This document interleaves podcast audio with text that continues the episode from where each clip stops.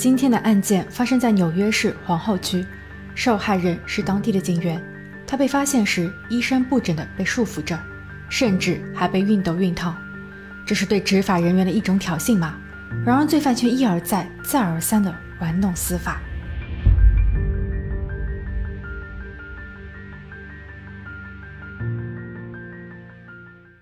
Hello，大家好，我是桂林一。今天要分享的案件比较特殊。因为被害人是警局内部人员，这是五年内第七个纽约市警察局工作人员被害，难道是对执法人员的报复吗？二零零九年四月二十七日，一位年轻的女子在用过早餐后准备上班，出门前她看见门口的鞋架上摆放着两双鞋，一双是自己的，另一双是室友米歇尔的。很奇怪，平日都是米歇尔先行上班。他在警局工作，上班的时间相对较早。今天似乎米歇尔起晚了，可自己似乎也没有听到米歇尔的任何动静。难道他生病了吗？女子跑上楼，发现米歇尔的卧室房门紧闭着，敲门后无人应答。为了安全起见，该女子取来了备用钥匙。打开门后，屋内的场景让女子吓出了一身冷汗。探员很快抵达了现场，并将这里进行封锁。这里属于纽约皇后区西部的一个老城区，相对附近，这里的安全系数超过全市的平均值。米歇尔和报案人合租一栋连体别墅，从进门口到米歇尔的三楼卧室，一路上相当整洁，没有人为的闯入痕迹。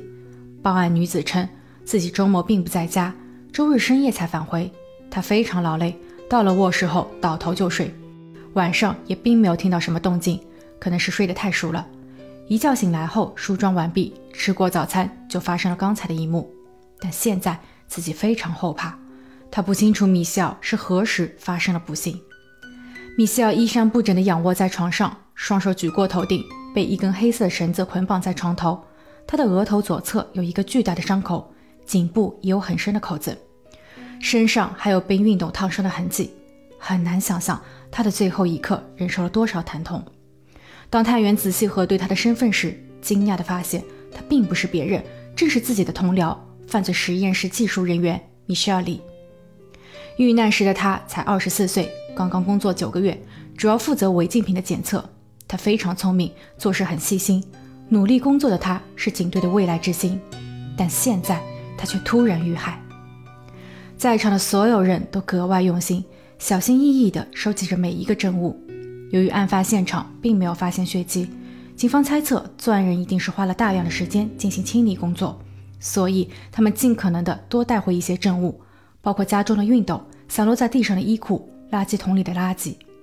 媒体得到风声后纷纷报道，如果不是私人恩怨，那么鉴于米歇尔的特殊职务，他可能是在工作时接触到了某些重要案件的关键因素，当他在报告上签字的那一刻，就已经与罪犯结下了梁子。所以，这些帮派组织对米歇尔采取了报复。更有谣言称，整个纽约市的警局都已经受到了威胁。当他们穿上警服的那一刻，就已经身处险境，自身难保。如果警察都无法保护自己，百姓又能指望谁呢？警方顶着舆论的压力，把米歇尔经手过的实验报告一一翻阅，但一无所获。而且，米歇尔的受害方式也并非是当地帮派惯用的手法。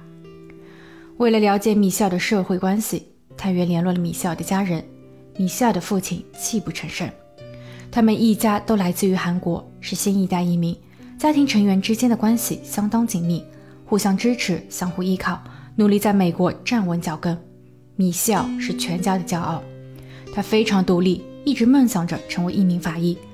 他独自一人搬到纽约后，考入了约翰杰伊刑事司法学院。通过努力，在毕业后成功应聘了犯罪实验室的工作。在父亲眼里，他永远都是那么出色。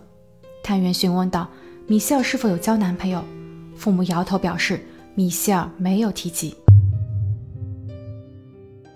在整理证物的过程中，探员在米歇尔的日记中发现了一丝线索。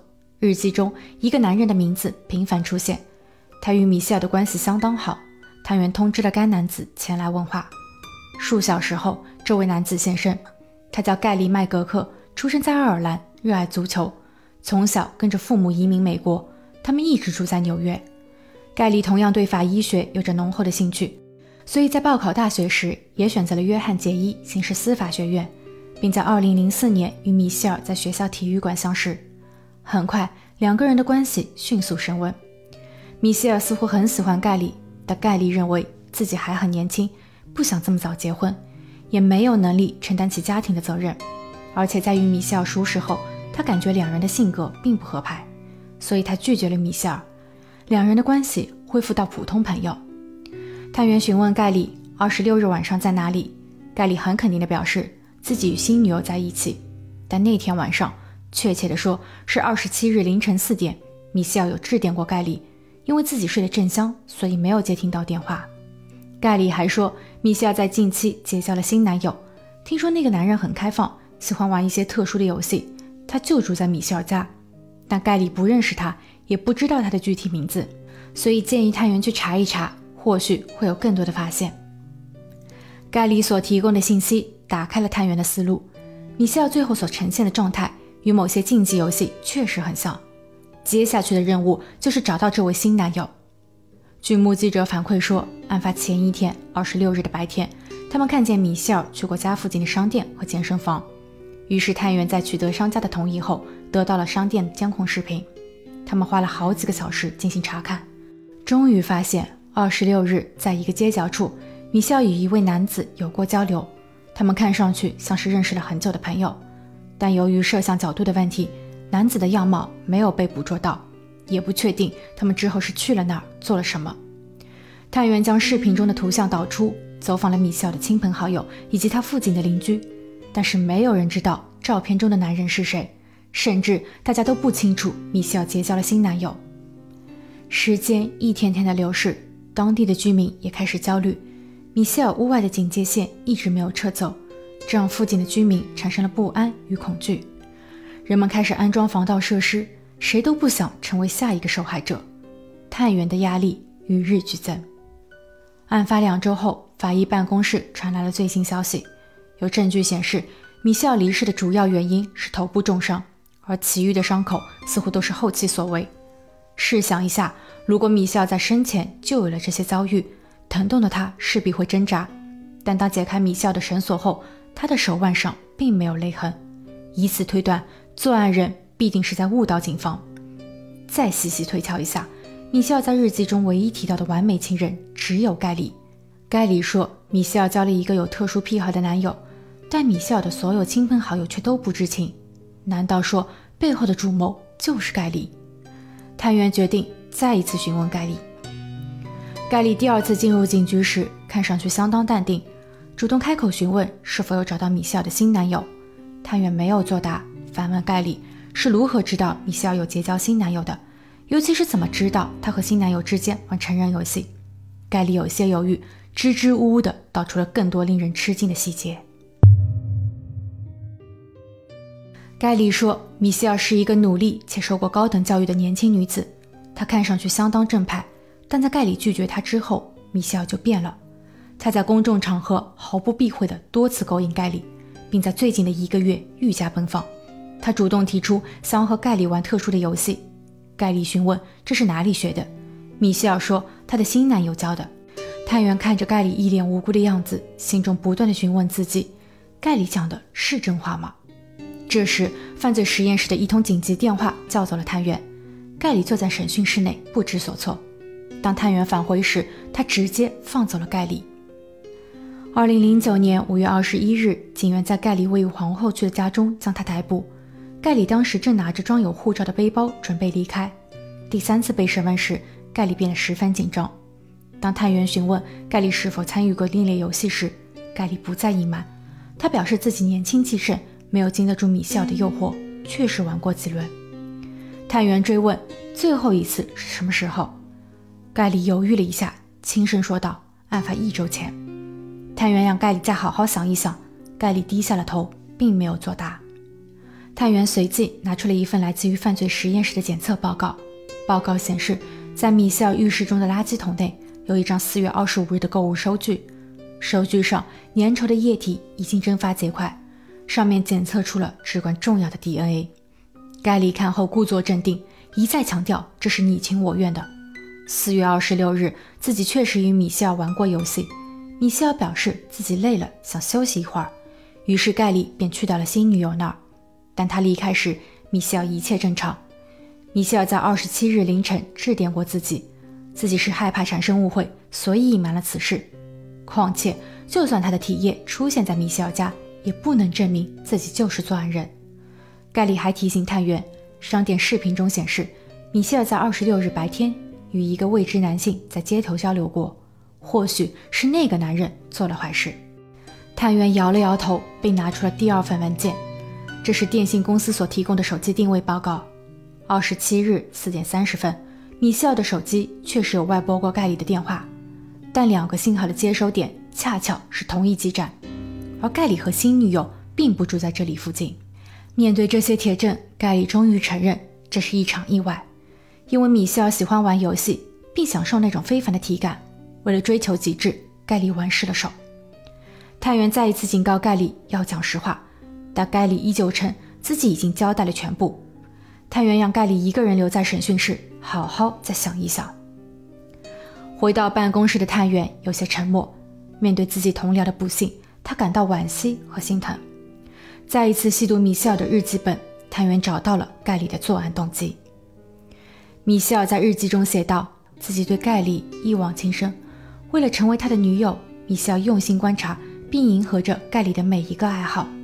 有一天，盖里告诉米歇尔，自己被查出了患有癌症，已经到了四期。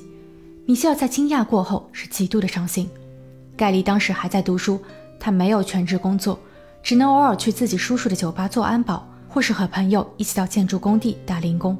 他没有购买医疗保险，所以没有经济能力承担重大疾病的医疗成本。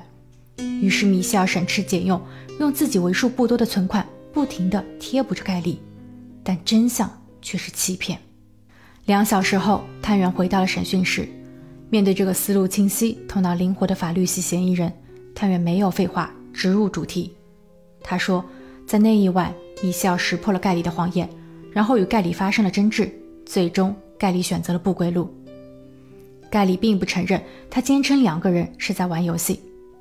探员很清楚盖里的计谋。美国是最典型的实施判例法的国家，法院在审理案件时必须将过去的判例作为审理和裁决的依据。而盖里现在之所以坚称在特殊游戏中发生不幸，是因为类似的案件其实早在1986年就发生过。19岁的钱伯斯在某个周二早上在中央公园内，因为玩得太过激烈，促使女友莱文突发不幸。钱伯斯的辩护律师表示。这是年轻人的自愿行为，他们喜欢在特殊的游戏中寻找快感，所以并非故意伤害。经过陪审团的长时间审议，最终检察官同意把案件定性为过失，这让钱伯斯以较少的刑期取代了谋害罪的终身监禁。而在司法学院就读的盖利完全了解这些案例，他尝试以此来减轻责罚。最终，警方拒绝了盖利的保释，并提醒盖利铁证如山。虽然盖利读过法，学过心理学，知道警方的办案套路，但这也是一把双刃剑。陪审团可能更倾向于相信盖里在玩弄司法。二零一零年六月十六日，案发一年后，盖里最终承认自己的犯罪。那一晚，他把米歇尔骗上了床，并通过某些手段让米歇尔晕厥，然后他借用保鲜膜让现场看上去没有任何痕迹。他在事后丢弃了作案工具。去到女友家哄骗女友入眠，之后又返回到了米歇尔的住所，拿着米歇尔的手机拨打了自己的电话，好让大家以为米歇尔仍然活着，而在酣睡中的女友可以在事后为自己做不在场证明。最终，盖里被判三十七年监禁，二十七年内不得假释。纽约市警察局在事后表示，盖里的内心是扭曲、病态，甚至是堕落的，他反复捏造事实。将所有的责任归咎到米歇尔的作风上，可怜的米歇尔却已经再也无法为自己辩护。